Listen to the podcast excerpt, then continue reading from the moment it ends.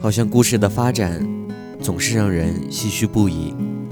可能最后我们都没有娶到自己的女神，甚至女神在最后也变成了一个黄脸婆。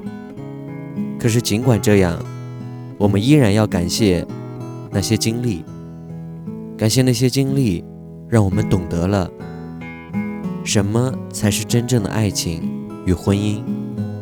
那就是，我不用征服全世界，你也不用倾国倾城。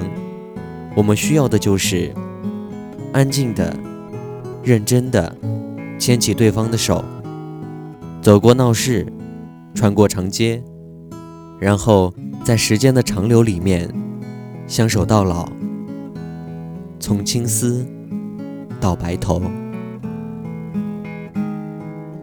晚安。